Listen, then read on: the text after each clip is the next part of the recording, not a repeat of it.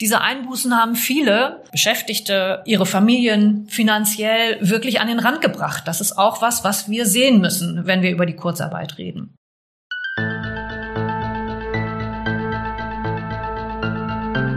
Gerecht aus der Krise, ein Podcast der Arbeitnehmerkammer Bremen mit Elke Heiduck und Tim Voss. Herzlich willkommen zum Podcast Gerecht aus der Krise.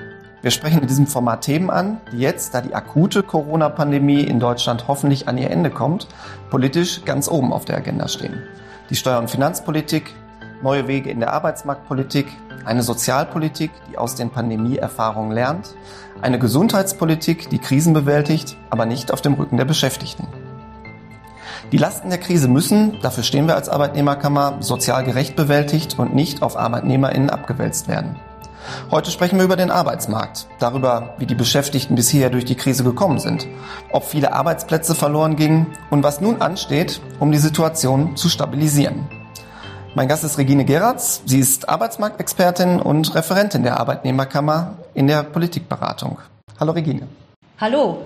Ja, Regine, ein milliardenschweres Konjunkturprogramm aus dem vergangenen Jahr soll die Wirtschaft, wie so schön medienwirksam kommuniziert wurde, mit Wumms aus der Krise bringen. Ähm, was hat es für den Arbeitsmarkt gebracht? Ja, zu diesem Wumms gehört auch die Kurzarbeit. In der Spitze sind 2020 bis zu sechs Millionen Beschäftigte von ihren Betrieben in Kurzarbeit geschickt worden. Das ist wirklich eine gigantische Zahl. Dem Arbeitsmarkt hat das sehr geholfen und den betroffenen Arbeitnehmerinnen und Arbeitnehmern hat es auch geholfen. Denn äh, die sind nicht in die Arbeitslosigkeit geschickt worden, sondern die sind bei ihren Betrieben geblieben äh, und haben dann statt ihres Lohns äh, das Kurzarbeitsgeld gezahlt gekriegt. Das zahlt die Arbeitslosenversicherung. Für die betroffenen Arbeitnehmerinnen und Arbeitnehmer heißt das, sie behalten ihren Arbeitsplatz, aber sie müssen deutliche Einkommenseinbußen hinnehmen. Im Land Bremen war im Spitzenmonat April mehr als jeder oder jede fünfte sozialversichert Beschäftigte von Kurzarbeit betroffen. Und um diese Zahl nochmal beeindruckend in so einer Absolutzahl zusammenzufassen, damit man eine Vorstellung davon hat, wie viele Menschen betroffen waren, das waren 72.500 Arbeitnehmerinnen und Arbeitnehmer, die in Kurzarbeit waren. Kann man sich vorstellen, dass die Ausgaben der Arbeitslosenversicherung dadurch historisch hoch geworden sind. Im Jahr 2020 sind alleine 22,1 Milliarden Euro für die Kurzarbeit verbraucht worden. Leider ist aber von dem Wumms der Bundesregierung wenig bei den Beschäftigten angekommen. Wie kam es denn deiner Meinung nach dazu? Und ähm, was mich auch nochmal interessiert, wer hat denn letztendlich das Kurzarbeitergeld gezahlt? Ja, das hat eben nicht der Wumms gezahlt, sondern das hat die Arbeitslosenversicherung bezahlt. Und äh, die Arbeitslosenversicherung ist beitragsfinanziert, also nicht aus Steuern finanziert. Die Arbeitslosenversicherung hat äh, wirklich eine Rekordsumme eingesetzt, um die Folgen der Pandemie für den Arbeitsmarkt abzufedern. Dadurch äh, ist im vergangenen Jahr ein Defizit von 27,3 Millionen Euro in der Versicherung entstanden. Glücklicherweise hat es in den vergangenen guten Konjunkturphasen gereicht, um Beiträge anzusparen in eine Rücklage für schlechte Zeiten. Und es hat sich jetzt gezeigt, dass es gut war, dass wir in schlechten Zeiten auf diese Rücklage zurückgreifen können. Das muss man sich aber wirklich klar machen, äh, dass die Hälfte von den Beschäftigten und zur anderen Hälfte von den Arbeitgebern gezahlt wird und nicht vom Staat. Fast vollständig ist das Defizit, was die ähm, Arbeitslosenversicherung durch den Krisenausgleich finanziert hat, durch diese Rücklage ausgeglichen worden. Nur sieben Milliarden Euro hat der Bund übernommen. Also das ist der kleine Wumms, äh, der dann von der Bundesregierung gekommen ist. Jetzt ist diese Rücklage mehr oder minder aufgebraucht. Also noch eine Notlage kann sich die Versicherung jetzt überhaupt nicht leisten und auch die Ausgaben der Zukunft müssen ja irgendwie finanziert werden. Und das kann einem schon Sorge machen, schon gar, wenn man sich vor Augen hält, dass die Krise ja noch lange nicht vorbei ist. Wenn wir gerecht aus der Krise kommen wollen, dann wird der Bund künftig wieder einen Zuschuss in die Arbeitslosenversicherung zahlen müssen, und zwar verlässlich und an klare Regeln gebunden. Denn eins hat auch diese Krise wieder deutlich gezeigt. Von der Kurzarbeit profitieren nicht etwa nur die Beschäftigten, sondern auch die Betriebe, weil sie im Aufschwung sofort wieder auf die Erfahrung und das Können ihrer Leute zurückgreifen können. Und schließlich auch die gesamte Wirtschaft und die Gesellschaft, weil sich die Nachfrage stabilisiert und weil soziale Notlagen vermieden werden können.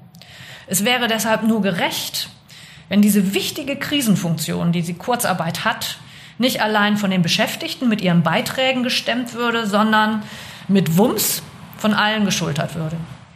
Du hast ja gerade bereits anklingen lassen, dass durch die Kurzarbeit immerhin eine neue Welle der Massenarbeitslosigkeit verhindert werden konnte.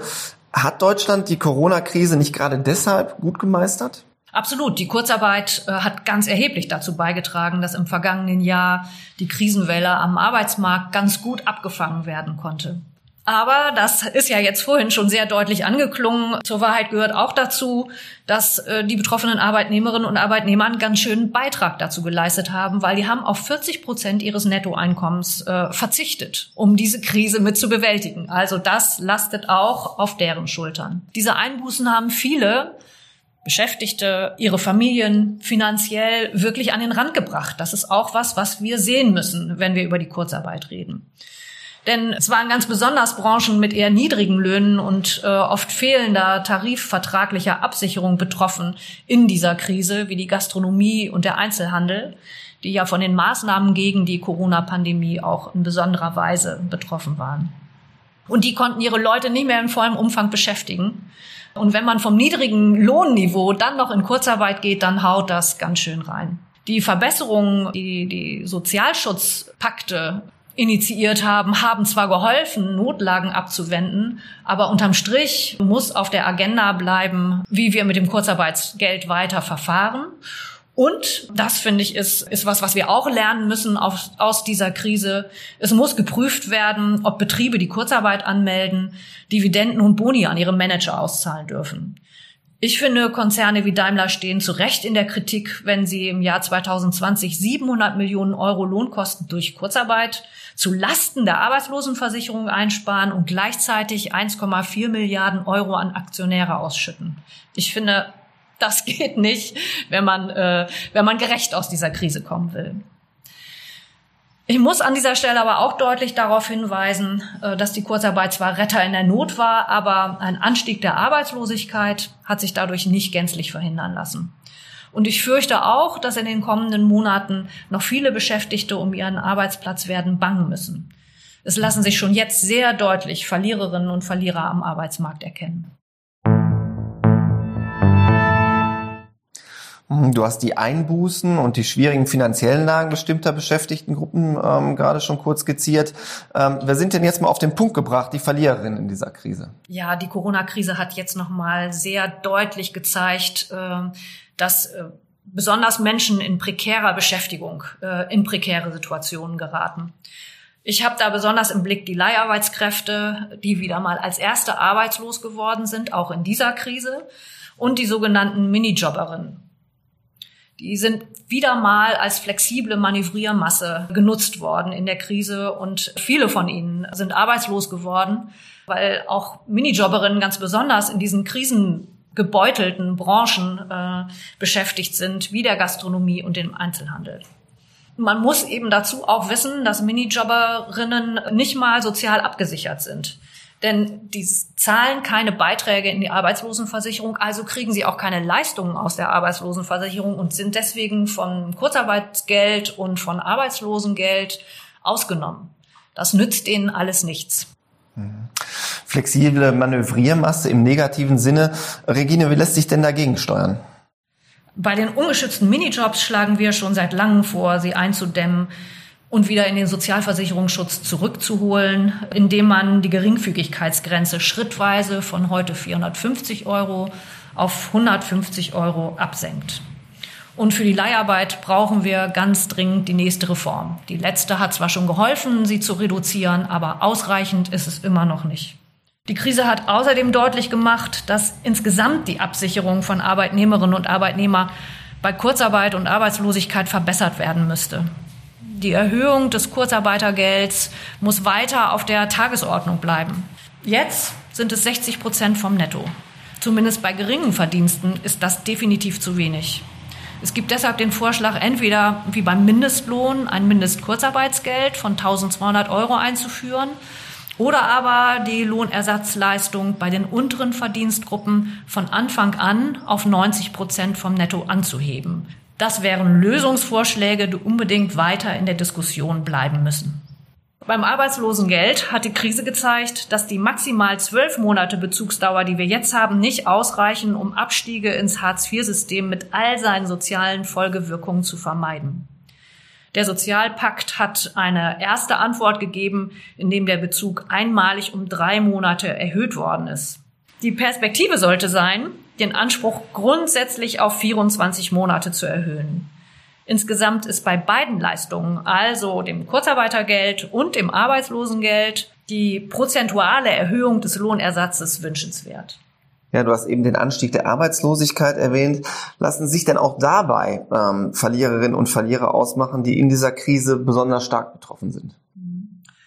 Ich will mal so einsteigen bei dieser Frage. Arbeitslosigkeit sagt uns was darüber, wie viele Arbeitskräfte am Arbeitsmarkt gerade nicht nachgefragt werden. Im Land Bremen begann das Jahr 2020 mit einem Defizit von 52.000 Arbeitsplätzen. Das ist eine ziemliche Hausnummer. Und dann kam die Corona-Krise noch obendrauf. Tatsächlich lassen sich bestimmte Risikogruppen erkennen, die in der Krise gehäuft entlassen wurden und gefährdet sind, bei diesem angespannten Arbeitsmarkt nicht so einfach eine neue Stelle zu finden. Der Einbruch ging ganz deutlich zu Lasten von Helfertätigkeiten. Die Arbeitslosenquote der Ungelernten ist bei uns im Land Bremen im Laufe des Jahres 2020 auf 33,5 Prozent angestiegen. Zum Vergleich, die Arbeitslosenquote insgesamt lag bei 11,2 Prozent. Wir reden über rund 27.300 Arbeitslose ohne Berufsabschluss. Man muss sich auch diese Zahlen immer mal vor Augen halten, um sich klar zu machen, wie groß das Problem eigentlich ist. Außerdem haben wir auch gesehen, dass die Zahl der Langzeitarbeitslosen deutlich angestiegen ist. Im Sommer vor Corona, also im Juni 2019, waren im Land Bremen 14.500 Menschen betroffen. Im Juni 2021, also jetzt, waren es 19.200. Also auch da sehen wir wirklich einen sehr deutlichen Anstieg durch die Krise. Und der dritte Punkt, wir müssen uns Sorgen machen um die jungen Menschen, die im letzten und in diesem Jahr keinen Ausbildungsplatz gefunden haben. Wenn sie ohne Berufsabschluss bleiben, und das droht im Moment, dann könnten sie die Langzeitarbeitslosen von morgen werden. Ja, ich denke, es sollte alles dran gesetzt werden, um genau das unbedingt zu verhindern. Ähm, aus deiner Sicht, was lässt sich dafür tun? Gegen Ausbildungslosigkeit. Das ist eigentlich ziemlich banal, hilft nur eins. Ausbilden, ausbilden, ausbilden. Äh, der Senat hat einen Rettungsschirm aufgespannt, um den Wegfall von Ausbildungsplätzen zu kompensieren. Und das ist auch wirklich außerordentlich zu begrüßen. Äh, am Ende bleibt aber Ausbildung die Aufgabe der Betriebe. Und da muss unbedingt wieder mehr passieren.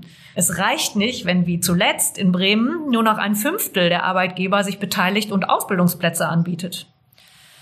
Der zweite Punkt, für Ungelernte brauchen wir in Bremen eine Qualifizierungsoffensive, die zum Berufsabschluss führt. Denn die Betriebe suchen vor allem ausgebildete Fachkräfte.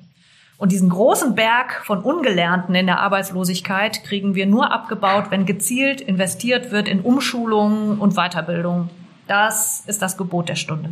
Und die dritte, dritte Gruppe, Langzeitarbeitslose mit wenig Chancen auf dem Arbeitsmarkt, die brauchen Würde, Anerkennung und gesellschaftliche Teilhabe, etwa durch öffentlich geförderte Beschäftigung.